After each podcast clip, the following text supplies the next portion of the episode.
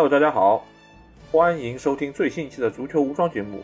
我是 今天声音有点不一样的老 A，我是天下足球的忠实粉丝小吉。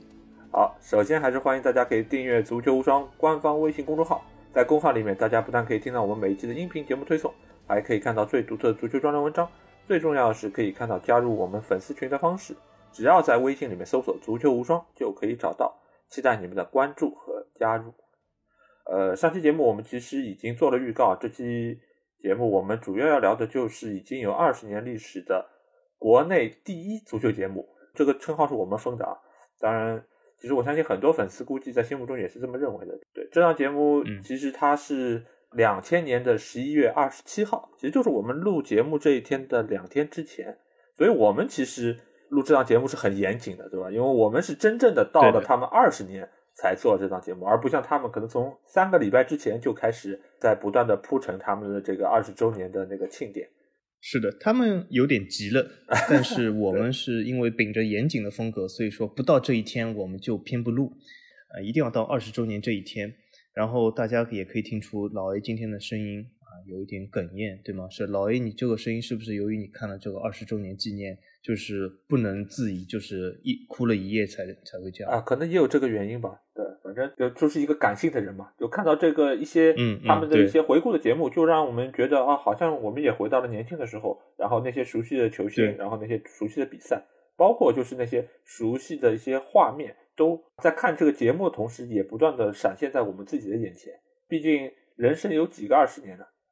对对，而且不是每一个人都老过。但是每一个人都年轻过，所以这个天下足球这个二十年真的是一个人生中重要的节点。人生中，刚才老 A 说有几个二十年啊？大家如果会做算术的话，会算出几个二十年。但是我想说，人生中可以受完全自己把握的二十年，其实不用算数都可以看出来啊。除了这个小孩躺在婴儿床里和最后躺在病床上那些，所以说其中呢，能够受自己把控的二十年真的很少。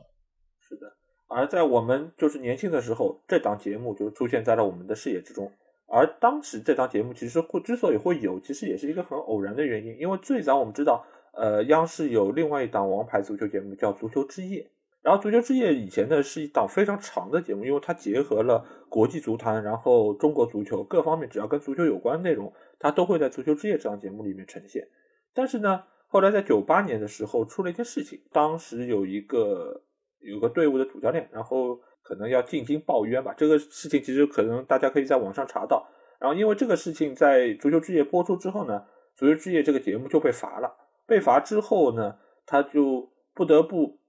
要把这个节目有一定的调整和剥离，然后就产生了《天下足球》这档节目。这档节目呢，其实主要就是以国际足球来作为它的卖点。以前因为足球之夜是在周四嘛。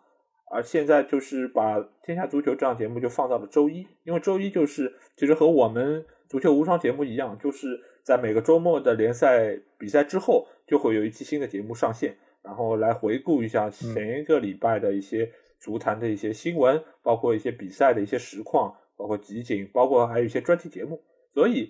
《天下足球》这档节目才应运而生。当时第一期的主持人是黄健翔。然后，同时他也是这个节目的责任编辑。然后后来这个节目呢，呃，就交给了另外一个叫陈文江的年轻人。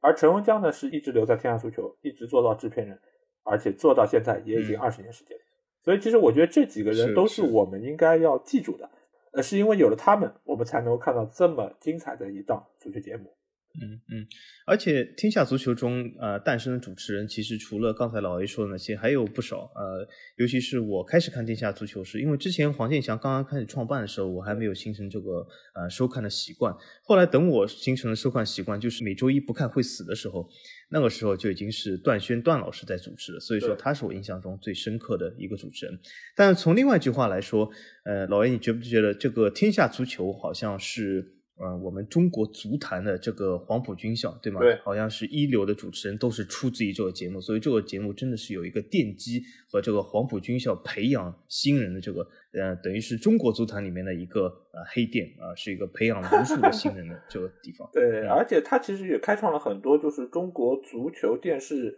呃节目方面的一个先河，因为它其实第一档有自己包装的足球节目。因为以前可能都是实况录像拿出来，它就放一放就结束了，但是它是相当于是有一个系统包装，有片头片尾，有宣传片等等各方面的呃一些物料在中间，使得呃观众可以在看的时候更有代入感，而且它也真正把自己做成了一个足球节目的品牌。也是因为有了天下足球，才会有之后各种各样的其他的足球节目，让我们能够看到。呃，那我就想问一下小吉啊，因为我们都看了这档节目这么久，那在这么久的看天下足球的一个历程中，有什么给你印象比较深刻的一些东西吗？嗯嗯，那那我觉得给我印象深刻的东西还真的不少。呃，那些各个板块我们等一下会详细说，但从总的概念来说，我觉得它给我印象深刻有几点啊。第一点就是这档节目是一个与时俱进，而且具有十分具有前瞻性的节目。那为什么这么说呢？我们大家都可以看到，天下足球在创办之初啊，转了不少联赛，当时就是每周做一个总结。但是随着他二十年的变化，他的资历越来越深，他的前瞻性越来越厉害。然后他这个二十年之他的等于说他涉及足球这个行当时间越久，使天下足球越来越成熟。所以他在如今走到二零二零年尾端的这个阶段，天下足球决定。他每一期节目是以法甲为主，所以说我觉得这是一个非常有前瞻性的节目。嗯，他而且就是说能够洞悉世界足坛发展的这个潮流啊，而且是与时俱进，所以这点是我给我留下最深刻印象。所以说天下足球啊，就是啊所有法甲球迷的乐园啊，这点非常不错。那除了这一点呢，呃，就是给我留下非常深刻印象，就是天下足球啊，大家都知道它有一个非常出色的文案啊，当然它的责任编辑老师啊，真的是非常厉害。呃，就是他的文案非常的动人，他就是是个煽情的高手，就是在很多啊这个专题节目下，啊都进行了非常多的煽情，而且是呃很多地方就催人泪下，特别是回忆一些这种啊足坛中的事啊，特别是就是啊当你看了很多年足球的时候啊，他给你回忆过往，就是很能就是呃让人感动，所以这是我啊觉得最两个最突出的这两点。当然了，他其他这个在足球方面也是做的非常的好，就是他的。解说啊，他的这个呃特别针对的这个集锦来做的解说啊，什么都是挺好的，做的质量都是挺高的。这不像就是说有一些节目只是从一些比赛中抽出来一些片段，解说也是这种比赛中直接抽出的片段，这就不太专业。那天下足球呢，为了这个啊，特地做了集锦化的解说，哎，是相当不错。对，可以看到他们其实对这档节目或者说对足球这个运动还是倾注了非常大的热情。呃，所以我们现在可以来回顾一下，就是天下足球的各个板块，因为其实它每个板块的名字，包括它背后的设置，其实都是很有深意的。那我们第一个来看到，就是它一般来说会放在呃第一个板块出现的就是绿茵重量级，这个其实就是会介绍过去一周的世界足坛进行的一些重量级的焦点比赛的一些精华片段。然后让大家可以在最短的时间内知道过去一周五大联赛，包括其他一些可能南美的或者其他一些重要的比赛，有哪一些强强对话，它会在最短时间内给观众一个很好的一个回顾。那这个其实我觉得对于我们就尤其是在早年看球的时候，因为大家可能五大联赛没有办法一次性找到所有的资源来看到，或者说也没有时间把每一场比赛都看完，那其实这个板块就是我们。最早开始认识足球，或者说了解到各大联赛特色以及各大联赛有哪些著名球星的一个最直接的一个板块。我相信，就是小吉其实也是从这个板块开始慢慢了解到啊，对吧？你心爱的法甲比赛是什么样子？对的，对的，那肯定的，肯定。而且这个绿茵重量级呢，我在我印象中，就是它经常好像是会以一些德比的比赛为主，就是各个联赛中的德比、经典德比，往往会被选为绿茵重量级啊。比如说西班牙的国家德比，呃，法国的这个国家德比，或者加隆河德比这种，或者是这种鲁尔德德比，对吗？所以说，呃，这个绿茵重量级经常会选择一些这种比较火爆的比赛。那么从另外一个原因来看呢，就是当时为什么我们也是非常喜欢看这样的比赛或者这样的。这个节目就是因为现在我们可以看到很多新球迷会说哦，那为什么你要等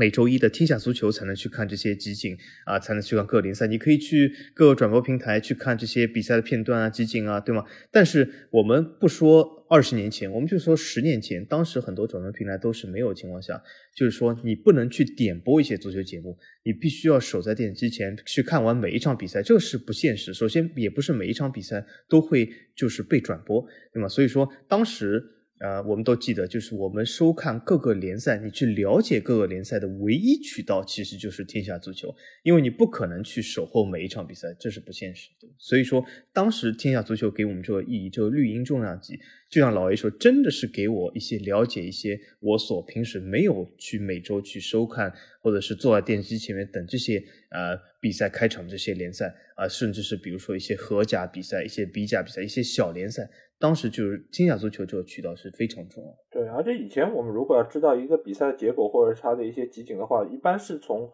足球新闻。但是足球新闻大家可以看到，只是这场比赛的进球，但是它不会有一些可能呃战术上的，或者说是有一些就是威胁的射门，它都不会有。呃，所以它其实就是时长限定了足球新闻，它没有办法给到我们更直观的对这个比赛的一个印象，所以。绿茵重量级的存在，也让我们可以对于这些比较重量级的比赛有一个更全面的认识，包括它中间还会有一些战术的一些分析，包括它有一些呃对于球队的介绍。那我觉得这个其实真的是，尤其是对于足球不那么了解的新球迷来说，我觉得这真的是一个非常友好的一个板块。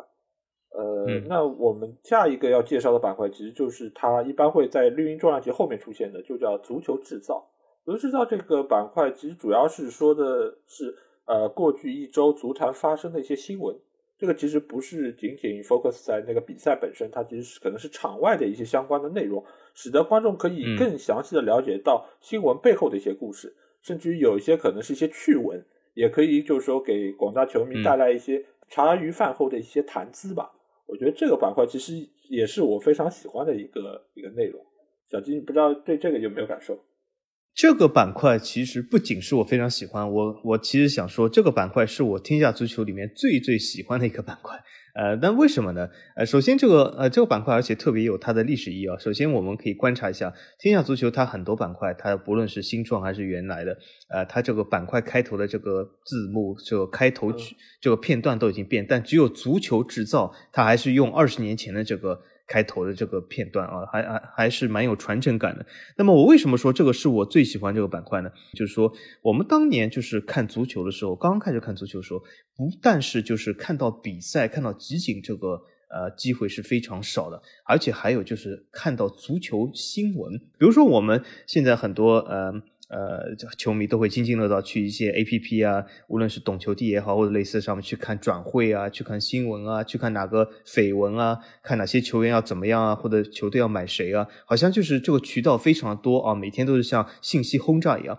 但是当我们年轻的时候，就是呃要看到一个足球这样新闻的时候，其实非常的少。呃，天下足球足球制造是我一个呃每周一个重要渠道，因为除了这个渠道以外，呃，体育新闻上首先不会说那么详细的。对我来说，渠道只有体坛周报啊，每周二五出的体坛周报和足球周刊。但是体坛周报也好，足球周刊也好，它有它的滞后性，而且它是文字的，而且它是呃报纸或者杂志类型的。那么足球制造是视频的角度来呈现给我。我其实非常期待啊，甚至是现在天下足球是可以进行网络点播了啊，我也每周都收看。有的时候我我这个甚至会一下子拉到足球制造，我想看这个板块啊，所以这是我最最喜欢的天下足球板块。是的，作为我们现在来说，可能没有办法体会二十年前我们对于这档节目或者说对于这个板块的一些感受。就像刚才小吉说到的，我们以前要了解一些内容，呃，每次我们都会去书报亭买报纸或者说买杂志。才能够了解到一些足球，可能已经不是那么新闻的内容，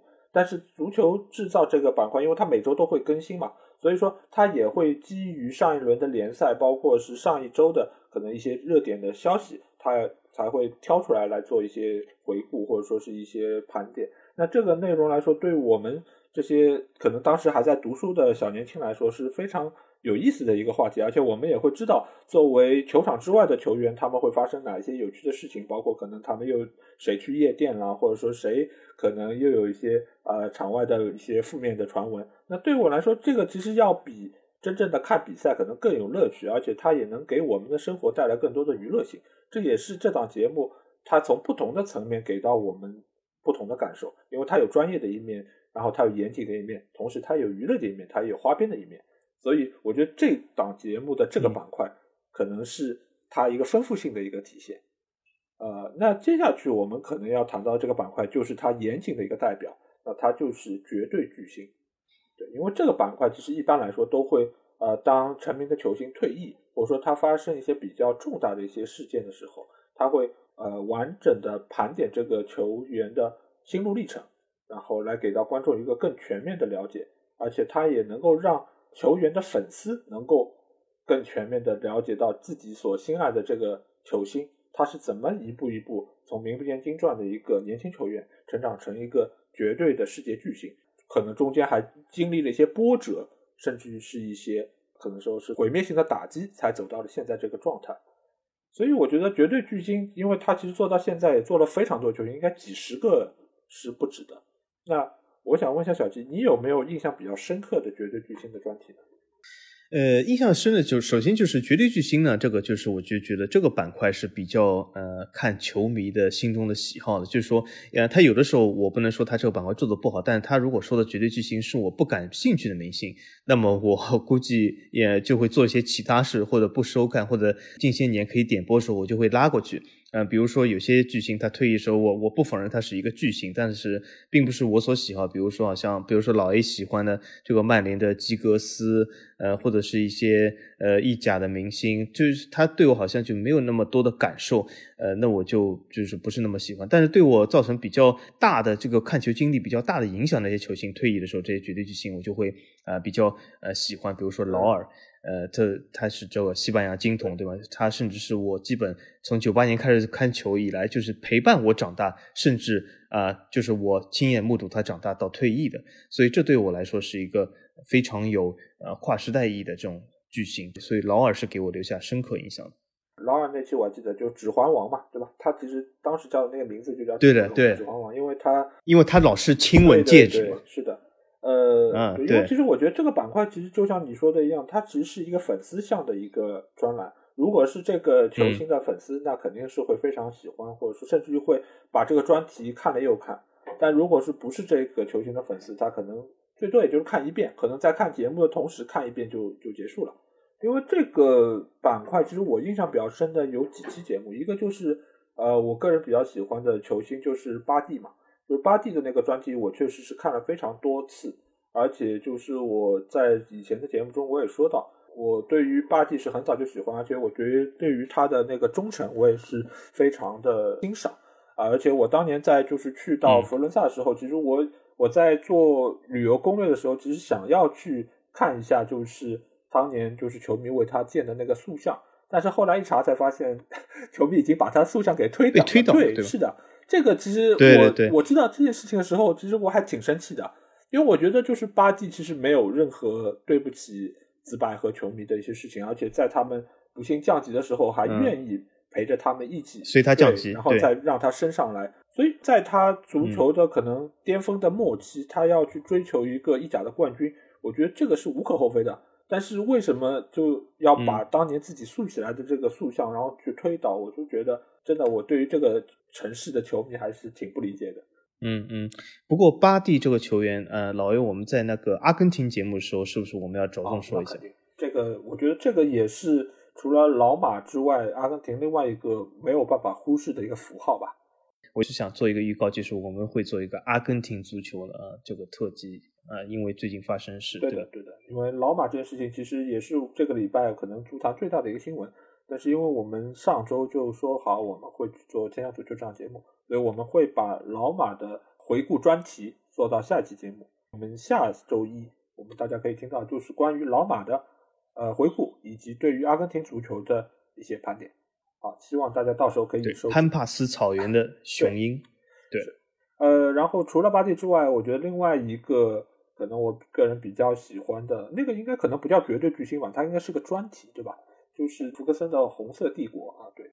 啊，《红色帝国》，哎，对对，是个专题，对，嗯，对，那个其实也是我个人比较，呃，因为我是曼联粉丝，所以这这个专题我其实是看了非常多遍，而且是把福克森从一开始差点下课，一直到后来缔造了红色帝国整个一个历程都给盘点非常清楚。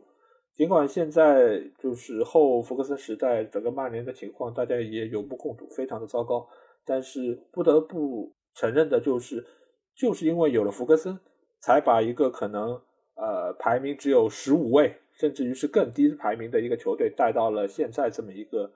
呃世界豪门的一个地位。如果说是评选可能近二十年、三十年最好的一个教练，可能未必是他。但是如果说是一个最好的经理，或者说是对足球俱乐部有最大改变的一个人，我觉得他应该是当之无愧的。嗯嗯。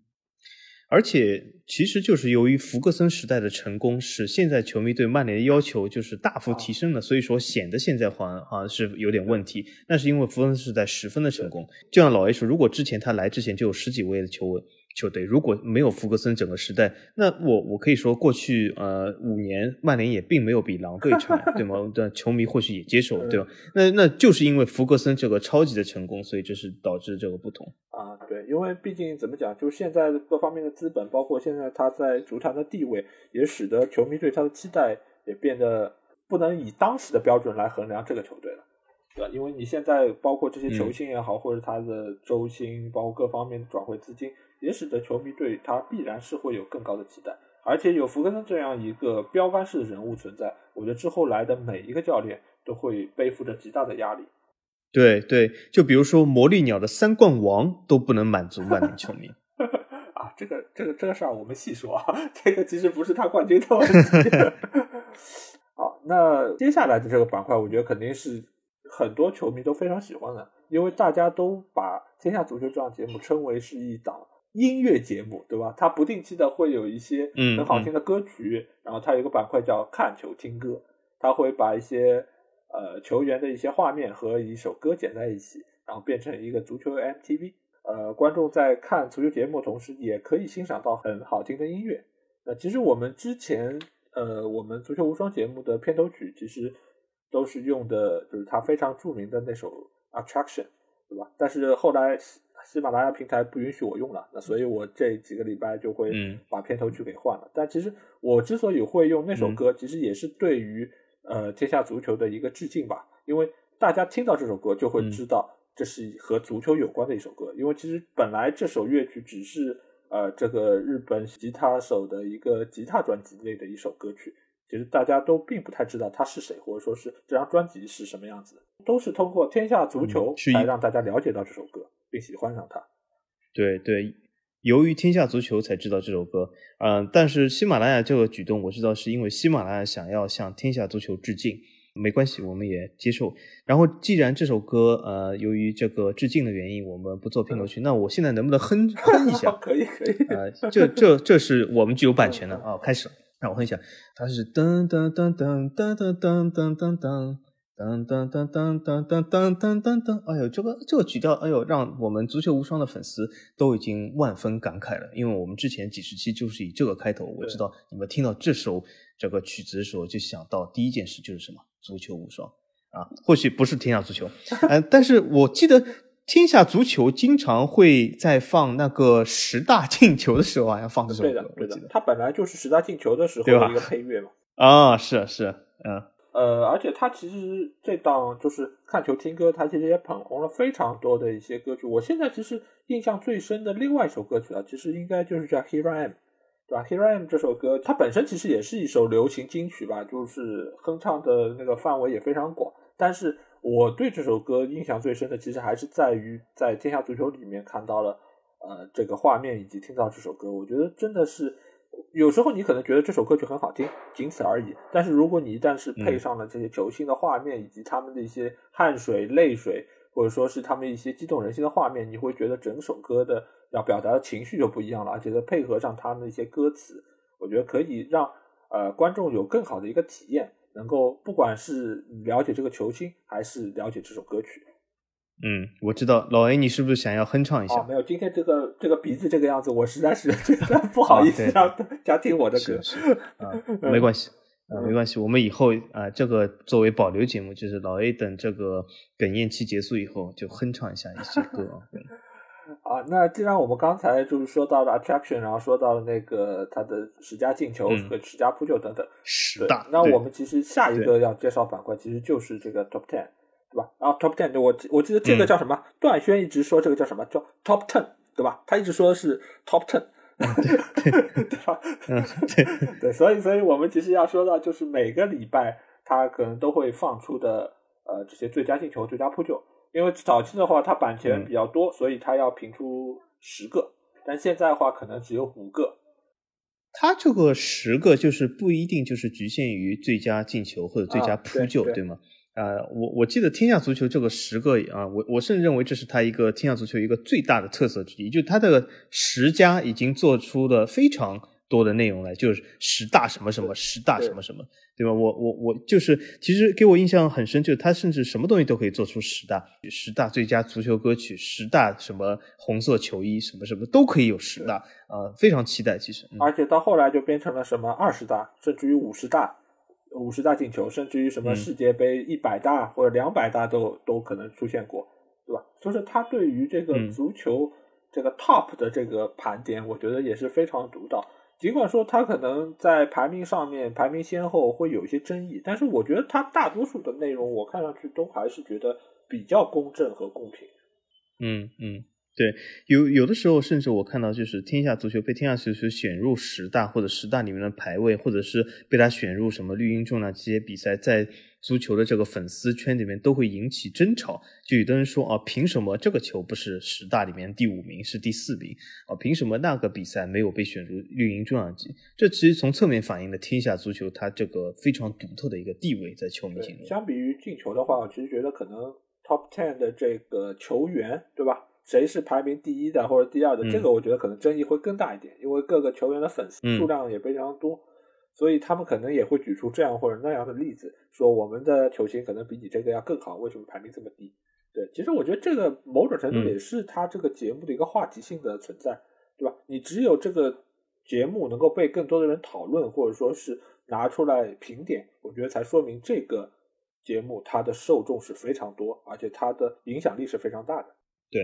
好，那。我们在聊过这些板块之后，我们可能接下去就要说一些它独特的一些专题，因为我刚才其实也说到了那个福格森的那个专题，其实它关于其他方面的专题也非常多，而且它是从各个维度来做这些专题的，不管是它肯定是跟足球有关系，但是它会结合各种各样的文化或者说是历史的一些内容来做一些专题啊。就是我们这边可以想到的就是有那个他以前做过什么十八般兵器，对吧？足坛三十六计，还有什么一百零八将。对吧 我其实觉得都是结合了中国古代的一些兵法啊，或者说是《水浒》等这些历史的内容，然后来给这些球员、球星或者比赛，然后逐一来进行对位。那小金，你有什么印象比较深刻的专题吗？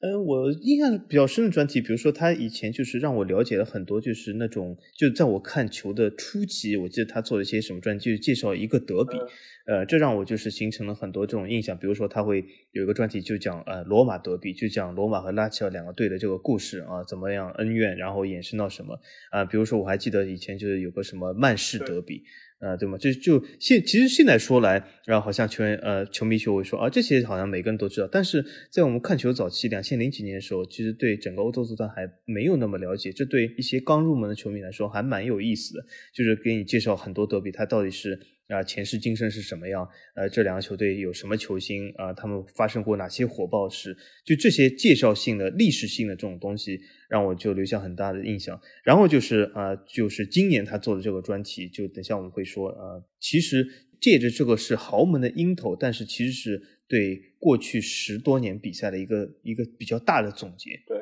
呃，其实说到就是德比这件事情，因为我们之前就是我们足球无双也做过德国。德比这个节目嘛，就当时多特对拜仁这场比赛，然后其实呃，你一旦如果真的要做这个节目或者要去查资料的话，你会发现这个资料真的是非常庞杂，而且它会深入到很多远古的一个时期，这资料其实也并不是那么好查。但是天下足球能够在当时的这个阶段，在其实他们当时的那个可以查到资料，可能比我们现在要少得多得多，但是他们可以把这些资料完全的。能够集合在一起，然后做出一档专题的节目，而且事无巨细，基本上都能够给提到。我觉得真的是非常不容易。这个事情真的是只有做了，你才知道有多难。但是他们这一做就做了二十年。那说回刚才我们提到这个豪门恩怨，其实因为今年疫情的原因，所以使得呃在中间很长一段时间比赛都没有办法正常的开展，也使得天下足球这档节目他们觉得我们有必要来做一档回顾的节目。但是他们的切入点，我觉得就非常的。怎么讲？有话题性吧，因为他们是豪门恩怨。那既然是豪门，那必然就是他们拥有众多的粉丝。那这个时候再去回顾一下这些豪门光辉的历史，我觉得对于凝聚粉丝的注意力，我觉得也是非常有意思的一件事情。而且在网上引起了很大的争议，就是有些啊球迷因为自己的球队选入了豪门恩怨主题而沾沾自喜，有些球迷呢是因为自己喜欢球队之间就没有被选入豪门恩怨，他就会好像比较就是不服或者不满，呃，这也是蛮有意思的，就是大家在这个引起的这个广泛的热议。那其实某种程度上也可以看到，就是大家对于《天下足球》这个节目的看重，会把他有没有选入自己的球队啊作为一个自己球队是不是重要，或者说是。是不是受关注的一个评判标准？所以我觉得，呃，做到二十年这么一个时间节点，也可以看到，我们把它称为，对吧？国内第一足球节目是一点也不过分的。那我们可以再来看一下，因为他这么多年的节目做下来，其实他有非常多的主持人，其实也有非常多我们现在来说已经成名已久的一些著名的主持，其实都主持过。天下足球，天下足球，而且刚才小吉也说到，就是他最喜欢的就是段轩，对吧？因为段轩其实现在某种程度上就是天下足球这档节目的一个符号。你不管现在主持人是谁，现在以什么形式来主持，但是只要说到天下足球，大家眼前能够浮现的就是段轩那张？还挺可爱的脸，娃娃脸。嗯，对对。对，呃，好像有不少主持人都是出自电影。好像现在后来我当时那期主持节目里面，我说我比较喜欢那个贺炜，也是好像也是天下足球做过，对吗？好像基本就是央视的主持人都至少要在天下足球历练过一下。对，因为这档节目，因为它时间太长了，而且它是每个礼拜都有，但是呢，你主持难免会或者有这样或者那样的问题，他可能也会有不不同的主持人过来代班嘛。你像黄健翔也做过，刘建宏也做过，对吧？段轩也做过，包括贺炜，包括现在的啊邵圣义等等，就是体育频道可能要扶持哪一个主持人，他们就会让他去天下足球历练一下。嗯嗯，哎，但是我想说，就是呃，这些主持人他们就是做了呃天下足球以后，成了一个黄埔军校，然后就是开展他主持生涯。但是天下足球里面的女主持人后来有主持过足球比赛吗？比如说那个马凡舒有没有？诶，马凡舒好像只主持过一些呃，就是体育频道的一些活动吧，但是他好像并没有去，或者他有没有解说过比赛？他没有解说过比赛。哎，对，说到这个，我其实就想聊一聊，就是足球比赛或者说足球节目的女主持啊，尤其是现在来说啊，女主持已经非常常见了，就每一场现场直播的比赛都会有一个所谓女主持。或者说是一个女串场，或者说是一个女带货，对吧？就反正就是有一个呃小女生会出来，呃，可能就是串一串那些主持人的一些词儿。但是我觉得最早能够让我见识到，就是足球比赛跟女主持有关的，其实就是央视，然后包括天下足球。因为最早我记得是有谁，呃，乌贼刘，对吧？就是当时就世界杯的时候，就是有一个叫刘禹锡的呃女孩子是最早。对吧？对的，就就出出现在央视的一个评论里面，而且当时他为什么叫乌贼流，是因为他看好哪个球队，他哪个球队就会输，对他的功力堪比贝利，对的，对吧？所以后来就是大家都说，对吧？你去穿对面的那个球队的衣服，那我们这个球队可能就能赢了。那后来他很快也就离开央视，自己好像成立了公司吧。但是我觉得就目前来说，可能在球迷心目中影响力最大的女主持，应该就是马凡舒。因为马凡舒其实也做《天下足球》这档节目做了有超过五年时间，而且他最早时候能够进央视也是，呃，还在读大学嘛，当时，然后他就被卷入了，哎，也不叫卷入，其实我觉得他被选入了这个，我本来是，我本来以为你要说卷入丑闻，没有，但是他后期确实是卷入了一些事情啊，没有没有，我我其实有吗？我不知道，对这个这个事情其实，嗯，因为我觉得资深球迷应该都知道吧，就是对吧？呃，张主任 要加速了，这这个这个梗，其实我觉得，呃，回头我们可以私下再来说，因为呃，他在很年轻的时候就被选入了《天下足球》这档节目，一开始很多球迷都是觉得不理解或者不喜欢，或者甚至于会去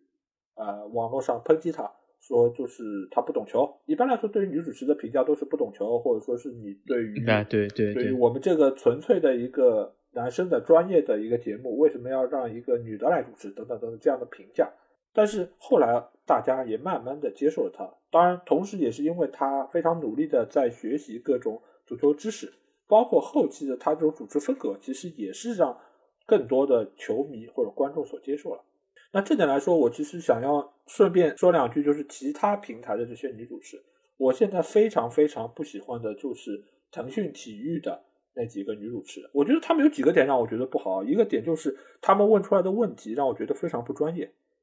呃，尤其印象深刻的就是那一次，嗯，你是说看。呃，非常印象深刻的一个就是，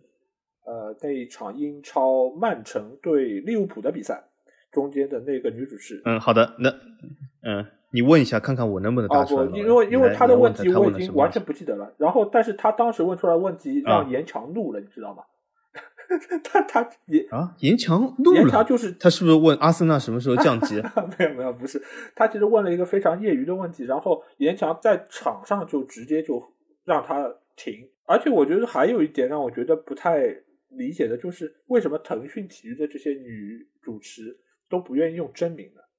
因为你看，不管是马凡舒也好，或者说是什么杨明明等等，他们全部用的都是自己的真名。但是你看腾讯这些悠悠啊。什么小仙儿啊，我就真的我都我都无语了，你知道吗？就是我不太清楚。哦，有一点像这个卖瓜子带货的这个。对，然后然后同时我要说，就是你要说其他就是网络平台的女主持都不好吗？我觉得不是的。我觉得 PP 的有一个女主持，我就非常的喜欢，而且我觉得她很专业。啊，我要我要实名表扬一下这个女主持，她叫刘畅，就是以前一直会跟那个詹俊一起出来主持比赛的一个女生。这女生，她其实你可以看她的谈吐，或者她提出问的问题，就显然她是一个懂球的女主持，所以而且人家用的也是真名，所以我就说，就哎，就腾讯现在说实话，就是看了上一次就是这个小仙儿的这个主持之后，我现在看腾讯转英超，全部看的都是英文的原版解说，我再也不听他们的解说内容了，真的是让我感受极度不好。嗯，原来还有对，所以相对来说，我觉得马凡舒。呃，我现在对他的感受是还挺不错的，但是他好像现在已经很少出来了，因为最近好像都换了另外一个女主持。哦，二十周年是仍然是他主持的，我看，但是前几期好像不是。后来换了那个女主持，她叫什么名字啊？看上去好像呃不是那么好像，看上去没有马凡舒这种亲和力，好像。那个那个女主持不知道叫什么名字，她好像叫王希良吧，我记得。呃，相对来说，我觉得没有马凡舒，可能这个节目的收视率也会有所下降。那我觉得就是这次，因为二十周年的这个特别节目，也推出了一个二十周年最佳阵容的一个评选。之前我们也说到，就是在我们群里，包括在网络上，也非常多的朋友参与了这个评选，然后也排了自己的阵容。哎，说到这个排阵容这件事情，因为我们之前也说过一期金球的节目，其实我觉得，呃，排阵容这件事情其实还真的挺有说头的。我为什么这么说呢？就是我们会发现两个派别啊，一个就是球员谁名气大就排谁，对吧？前锋线上罗纳尔多加 C 罗加梅西，对吧？中间齐达内啥等等等等。然后呢，有另外一类人的评法是什么样子？就是他会兼顾攻守平衡，他会觉得啊，我这个球队拿就是是真的能踢比赛的，他就是真的把这个球队啊，真的把这个球队当做一个比赛，就是一个球队在经营啊。对。呃，然后就会说啊，我这个中间我放这几个后卫，然后基本上，然后再配一个防守能力强点的双后腰，那我这个球队基本上防守就 OK 了。然后进攻我可能靠谁谁谁，对吧？而不是简单的就是把球星堆砌在中间。我想问一下小吉，你觉得你对于这两种评选方式有什么看法？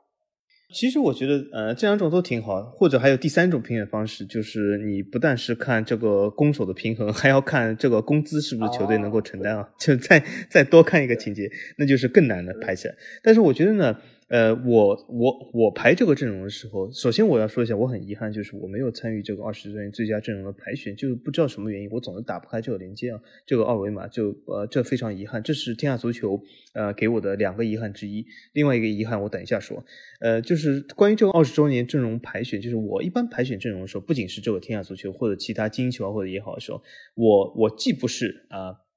通过这个球员的名气，我也不通过攻守平衡，我也不管工资。我排阵容评选的时候，我只管一件事，就是我喜不喜欢这个球员。我完全是百分之一百纯排喜好。其实我玩足球游戏以前的时候也是，我梦想就是呃，把一整支队都是我喜欢球员，我根本无所谓他到底这个阵容是不是平衡，他踢的好不好，只要是我喜欢啊，我是一向这样排选。对，因为我觉得如果是按照攻守平衡这样的排法呢，我觉得应该多数以前是实况玩家，因为他们以前在选这些时候，他们可能真的是会。把自己的球队搞成这样一个梦之队去踢比赛的，所以他可能会更在意他的攻守平衡。但如果说是啊，对于荣誉好的或者说名气大的，他排在上面，那我觉得可能就是纯作为球迷的这么一个一个倾向，所以他会把那些大牌都罗列在上面。梦想有一支梦之队，但其实我们也知道，如果真把这些球星放在上面，我不说场上这些怎么样吧，反反反正更衣室估计搞不定啊，对吧？嗯嗯。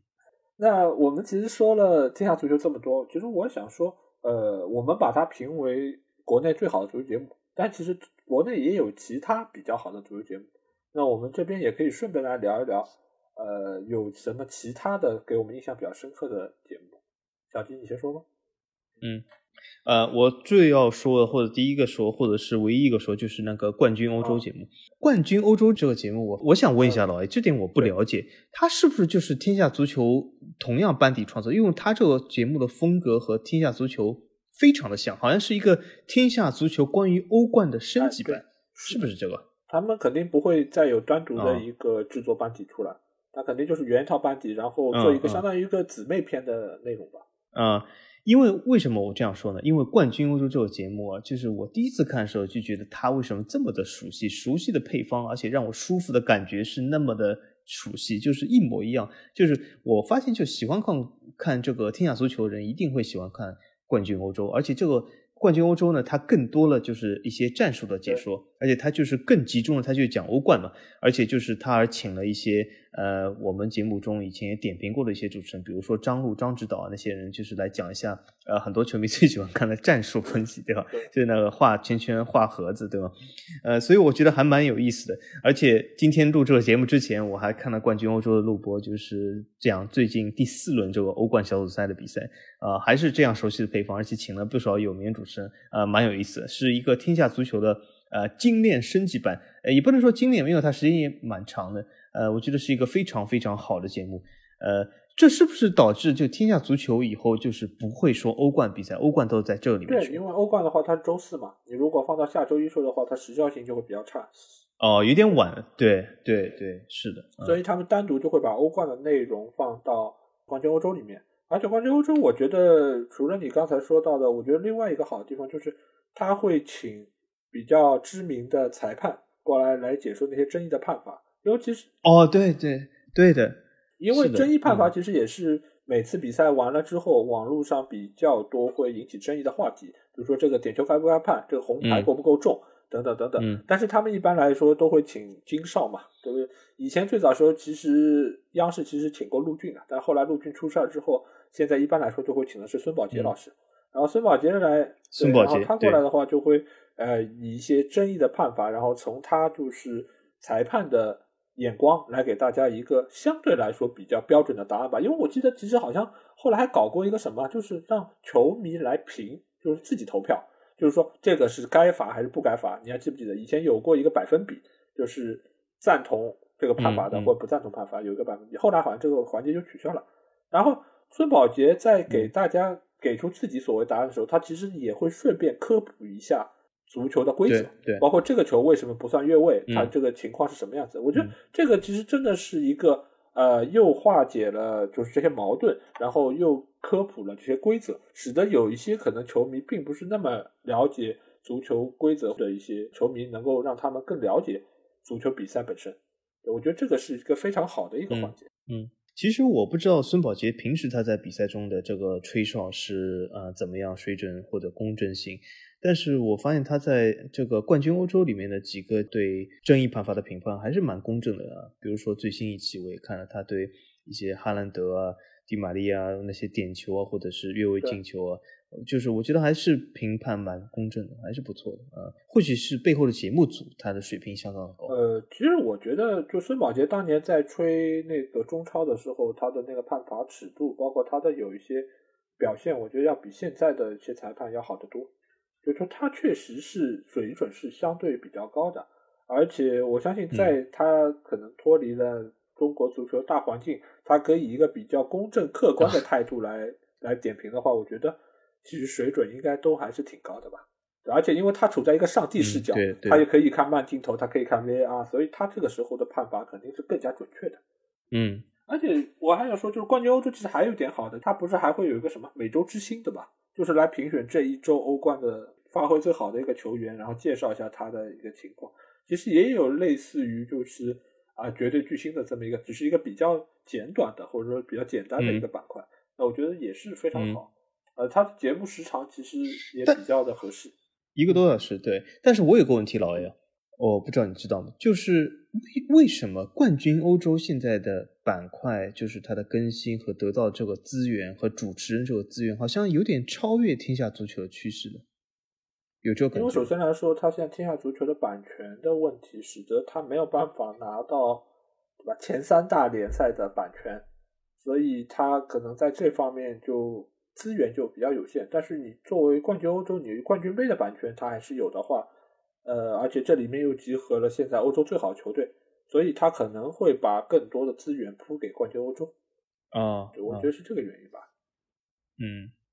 那除了冠军欧洲以外，还有其他什么节目让你留下深刻的印象？呃，其实我觉得比较印象深刻的就是足球之夜，因为足球之夜在经过整改之后，把天下足球这部分内容剥离出去之后，它其实主要的内容已经比较着重于在说中超联赛和中国足球。但其实，呃，我们如果是更早之前看足球节目的话，足球之夜肯定是一个不能忽视的一个存在，因为它其实也是在我们就资源相对比较匮乏的时候，可以看到一些。更独家的内容，包括一些集锦啊、盘点，可以说没有足球之夜就没有天下足球。它的很多模式，包括它的很多操作方式，也是从天下足球开始的。但是自从没有了国际足球，然后再加上中国足球的那些什么呃打黑除恶各方面的一些措施下去，确实是对中国足球是有一个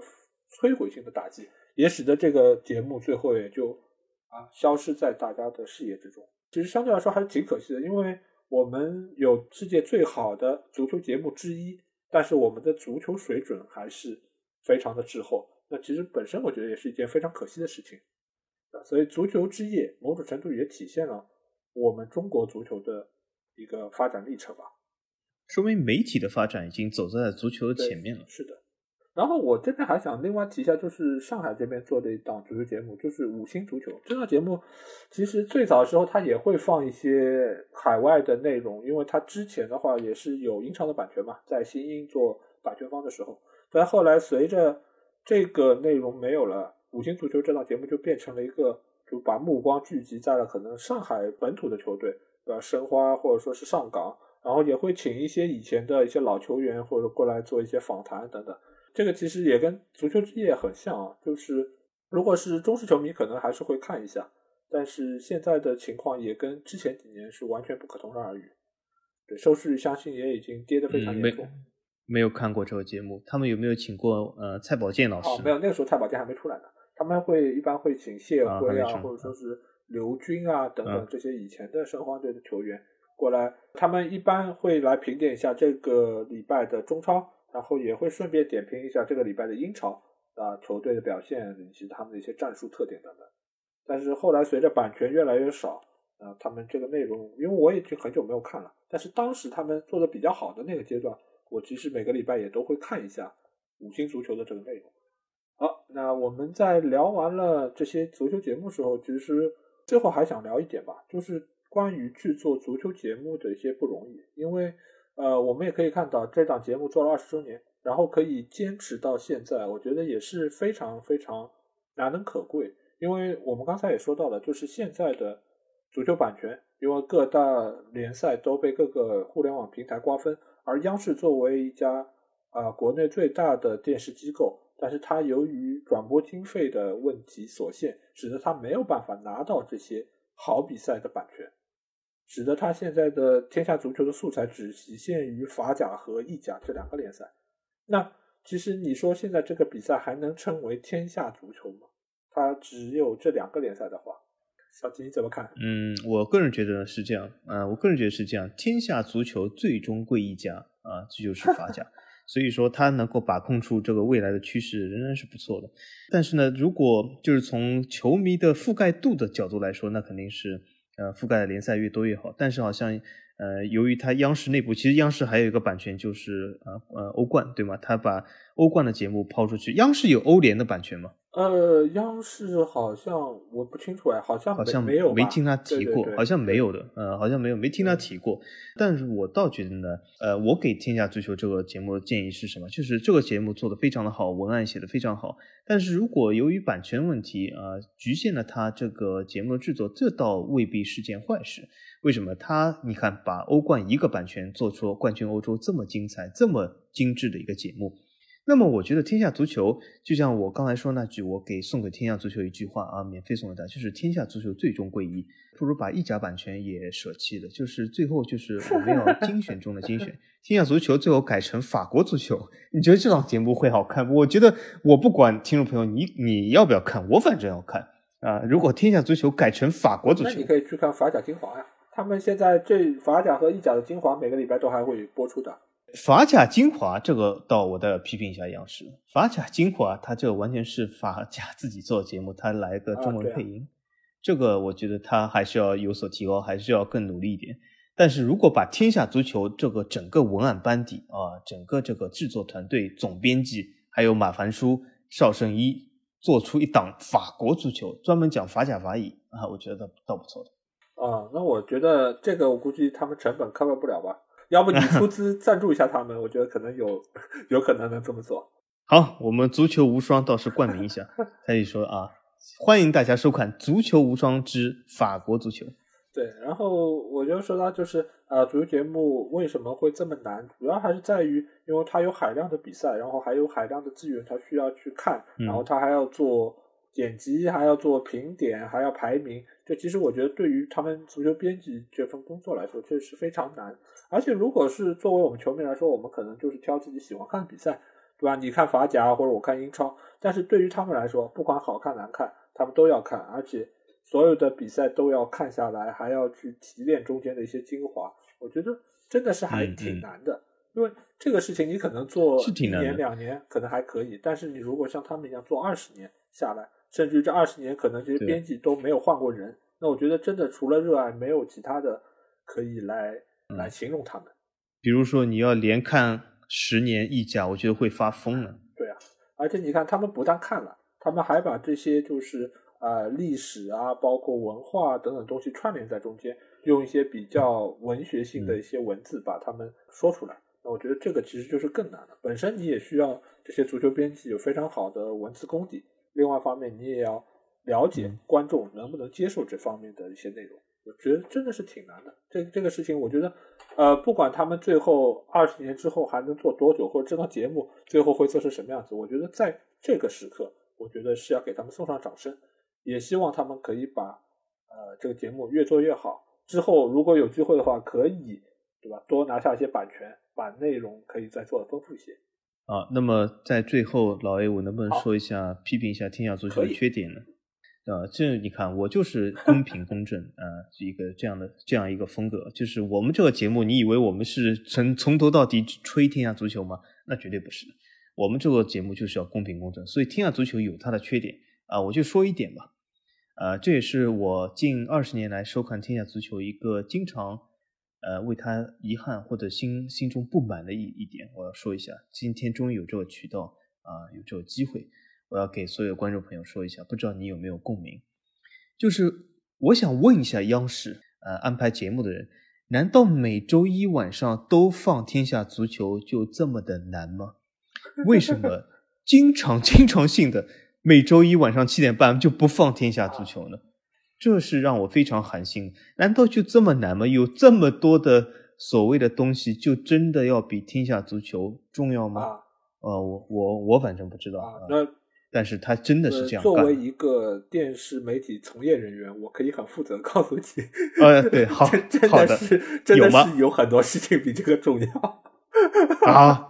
有的，哎，可是呃，下围棋或者或者怎么样，就是一定要这个时候下吗？没有啊，就像你可以看到，他很多时候，包括冠军欧洲，他有时候也并不是对吧？十十点多开始，他哦，对对，因为他中间可能会有很多，比如说冬奥会啊。或者说有很多直播的啊，对这个东西都是上面压下来的，可能是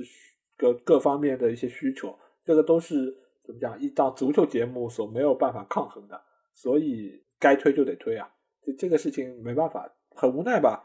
这个事情可能在台里，因为你毕竟作为央视，它是一家国家级的媒体，它会具有除了呃节目内容本身的一些资源之外，它有更多的一些使命需要他们去背负。所以在那些事情相比之下，足球可能只是一个在他们眼中的娱乐活动。所以该让位就得让位了，能不取消已经算很好了。好，那作为一个随和的人，我听取老 A 的意见，作为媒体人的意见啊，那我原谅天下足球啊，没关系。但但是你们以后尽量还是在周一七点半要放，还是要放。对，他们一般来说会放，对吧？只是时间长短，我觉得这个是是他们要考量的一个点。好，那我们聊完了天下足球这档节目，我们来到了观众留言环节。这个礼拜好像小吉有很多话要说，我们可以让他来先说。嗯，首先我要读一个留言，就是它来自于我们上一集专门就是致敬献给门将、献给诺伊尔的这一集啊。呃，他的名字叫圣安联公园。呃，从这个名字来讲，我敢肯定他是一个法甲球迷，因为法甲尼斯队的主场叫里维拉安联 啊，说明他是一个法甲球迷，那挺不错。呃，那么他说了什么呢？他说，呃，现在很少见到的这个门将，这个比赛戴帽子和穿长裤。哎，我发现。这倒真的提醒了我，我这个东西的确是个事实，是个现象，但是我没有这个圣安联公园这个球迷的这个总结能力了。他这么一说，我回想一下，还的确是的。那么我要分开两两个地方说，就戴帽子，戴帽子这个事呢，啊，说句实话还是有的。因为为什么？就是我给大家普及一下，就门将为什么要戴帽子？就有的时候下午比赛的时候，就是有一方因为他迎着阳光嘛。门将，因为他如果是视线受到阳光的干扰，他对他的扑救是会造成严重影响，所以他需要戴个鸭舌帽。呃，但是为什么最近比如说戴帽子少呢？但戴帽子不是没有，仍然是有的啊。呃，这为什么会少？那是由于疫情的原因啊，由于这个比赛压缩的原因。我们应该发现，无论哪个联赛，就算有一些呃平时以就是呃照顾国内这个好像收看时间呃比较出名的，比如说英超来讲。就是他的下午比比赛越来越少，就是因为为什么？因为就是他第一要照顾的观众还是欧洲当地的观众。那么如果你想，由于疫情的原因，他不能把这个比赛如果放在周六周日的话，必须要放在周一到周五。那么你想一下，欧洲当地的观众，他周一到周五他的下午或者白天他在上班，所以他这个比赛必须要放在晚上，所以这是没办法。那么由于这样的晚场比赛多了，那么门将戴帽子，那么呃就会你会看的少。那么另一个点就是。穿长裤的门将少了，我也发现这个事，但是我也不知道为什么。就为什么好像的确是以前就是我记得十来年前或者十几年前穿长裤的门将那是比比皆是，很多门将都穿长裤。这倒不一定是天气的原因，有的时候天气没这么呃冷的情况下，他也会穿长裤。但现在你如果让我举出一个近三年或者五年里面任何一场比赛门将穿长裤。我还真举不出来，我觉得这个现象消失了，不知道为什么。老 A，你知道吗？还是长裤不太方便守门？呃，我觉得是这样，就是其实我觉得这这两个事情其实是一个事情，就戴帽子和穿长裤，其实都是呃增加了门将的一个怎么讲，就是做动作的限制。因为你穿长裤的话，我可以想到理由可能是因为他下地的时候为了防止摩擦，或者说因为门将相比于其他球员他是更容易下地，或者说是这个频率是更高的。你如果说是在草地上或者说其他方面或者受到摩擦可能会可能会受伤，增加受伤风险。但现在可能本身就是球场的水准就非常高，他就算下地的话，他可能也不会使得自己的腿部容易受伤。同时给门将增加的就是他身上的负担。现在你如果说像以前，我甚至觉得有些门将他会穿那种像灯笼裤一样，就那个裤子还比较肥大，而不是那种修身的裤子，对吧？有的，我甚至可以说出他是谁，当时是一个匈牙利门将。对我觉得现在来说，就是门将需要解脱所有的，就是可能会束缚他们做动作的这些装备，包括戴帽子。其实我觉得现在也非常少，因为我记得很清楚，在前几个赛季有很多场就是英超的比赛，他们会面对阳光，比如说德赫亚等等几个门将，他们宁愿就是手搭凉棚来看任意球的那个人墙的摆放等等，他们也不愿意戴帽子，肯定是他们觉得戴帽子本身也是。呃，会给他们的扑救或者做动作增加一些一些障碍吧，因为这个东西跟穿长裤一样，就是会使得啊，可能在跑的时候或者说扑救的时候增加分组。我觉得这个可能也是他们觉得啊，还是为此不要带的会比较好。我觉得可能是基于这种原因吧。那你要读的第二条留言是，呃，第二条留言就是关于这个呃意甲最近发生的事啊，嗯，就是意甲最近发生了一些事，就是之前有新闻说意甲中，呃，二十个球队里面只有五个队还在发工资，呃，十五个队已经呃很久没有发过工资了。呃，这本身就是一件呃，其实蛮令人担忧的这个财政状况出现严重问题的。那么新闻里面好像是有一种原因没有点出这五个队是谁，那么引起了一些猜测。那么最近又有一些新闻爆出，这周就是又有说意甲又有五个队这个没有发工资，这十五个队里面有五个队他七月份的工资还没有发。而且和球员也没有达成协议啊！如果这个七月工资十二月还不发，就会如果球员起诉的话，那职业联盟需要罚分。呃，那么这五个队里面还包括一些比较有名的队啊，那那不勒斯就是马拉多纳的原来的队那不勒斯，还有那个最近呃买了飞机但又没有买飞机的拉齐奥，啊，对吧？他他也是引起了一些问题。当然，这个这个是我要严重批评一下拉齐奥球员这个。呃，对吗？他的阿尔贝托对吧？公开说这个球队这样子不发工资是不对，他还要处罚阿尔贝托。呃，我觉得这个是非常，呃，怎么说？我只能呵呵了啊。那么祝拉齐奥一路成功吧，只能。那么那还有一些呢，就是呃，国米又爆出新闻，就是国米的 CEO 就是马洛塔，呃，这个很多球迷喜欢叫他马显眼，对吧？马洛塔他在采访中说啊，国米现在和球员达成了一个呃临时的协议，就是球员。临时同意国米先暂时不发放七月和八月的工资，啊，那么这件事呢，就是说是国米至少在十二月没有被罚分的风险，因为他和球员达成这个协议，但是仍然是协议虽然达成，但仍他仍然没有发放这个七月八月的工资。那究竟什么时候发放，或什么时候能够补到？因为我们现在录这个节目呢，已经我们已经坐在了十一月啊，甚至下个礼拜就已经是十二月了。那么什么时候能够发放这个七月的工资？呃，我虽然不是球员，但是我也想代替，我是就是代表球员，代表球员工会，向这个职业联盟和各球队呼唤一下，就是你这工资还是要发，呃，不然会导致像苏宁罢赛这样，这国内苏宁队不是还因为这个工资不发放罢赛吗？呃，希望这个事不要在意甲发生啊。对，所以可见国米没有罢赛还是比较职业的，对吧？他们相对来说比苏宁的 另一个队伍要更加职业一些。但是我觉得这个事情，如果说呃整个联赛有这么多队伍都发生这种情况，那本身对于这个联赛的发展也是非常不利的。因为如果球员每天就像你我们去上班，如果整天要担心就是工资发不出，今天还有没有钱，那我们的工作热情以及专业程度肯定也会大打折扣。那这个联赛最后受伤害最严重的肯定还是这个联赛，包括球迷。嗯，对的。所以埃里克森要离开国米，对吧？他会不会去曼联啊？哎呦，这个不会吧？现在中场已经人满为患了。不会吧？对对对，我觉得不会，我觉得不会。这个事情，对吧？博格巴不走，中场没位置了。啊，对，已经三个了。对。好，我这边要读的一个是我们喜马拉雅一个比较热心的听众，就是肥腿崔维西，因为他说到的是帕留卡在桑普年少成名，然后意大利从来不缺门将，现在和以后都不缺门将。然后德国的门将也不错，西班牙也可以，但是英格兰就成问题，对吧？他他其实就是提到了这五大联赛这几个国家的门将的一个现状，就是我们一直以来都觉得意大利的门将挺好的，然后德国的门将也不错，啊，西班牙也时不时的会出一些比较好的门将，但其实西班牙的门将说实话好像不如意意大利和德国那么的好，但是英格兰的门将确实一直都是。可能五大联赛的一些笑话吧，因为他经常也会有些黄牛手或者说低级的失误，对吧？各种各样的失误你都会能够从英格兰门将这儿看到，包括现在英格兰的一门皮克福德也是让我觉得非常的糟糕，就好像就感觉英格兰的门将确实是问题多多。曼联那个亨德森是英格兰门将啊？是的，是吗？那么他是应该说是。最近最好的门将，英格兰。呃，这个不好说，因为他其实没有太多为国家队出场过嘛。因为我觉得不能从俱乐部的比赛来推断，因为其实他主要说的其实还是从国家队层面。因为其实我们上次聊的门将这个话题，其实也说到了，就是一个门将到底多大程度该为球队背锅。因为其实你也可以看到这几个球队里面，英格兰的防线其实一直都是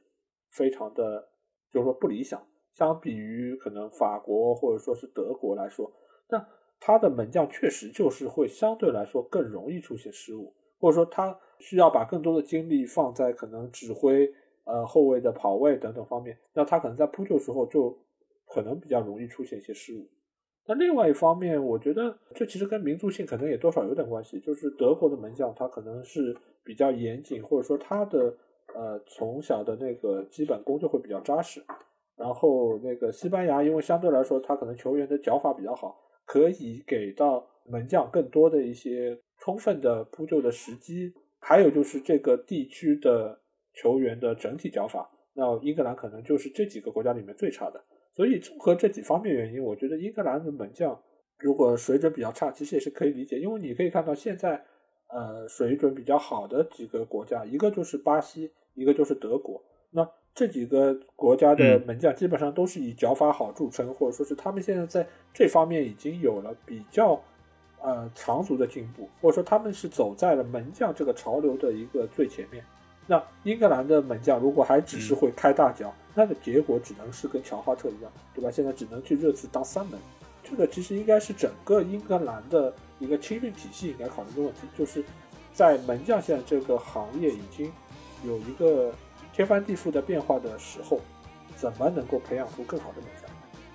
或者说是你是不是应该从小就让他有更好的脚下技术？所以我觉得这个是英格兰需要考虑的一个问题。嗯，对的。好，那这个礼拜的节目就到这儿。我们之之前也给大家预告了，下期节目我们说的是迭戈·马拉多纳以及阿根廷足球，所以期待大家下个礼拜同一时间可以在这个时候来收听我们节目。当然，也希望大家可以关注我们的公号“足球无双”，在微信里面搜索就可以找到我们，期待你的加入。好，今天节目就到这里，我们下期节目再见。好，下期我们阿根廷见，拜拜。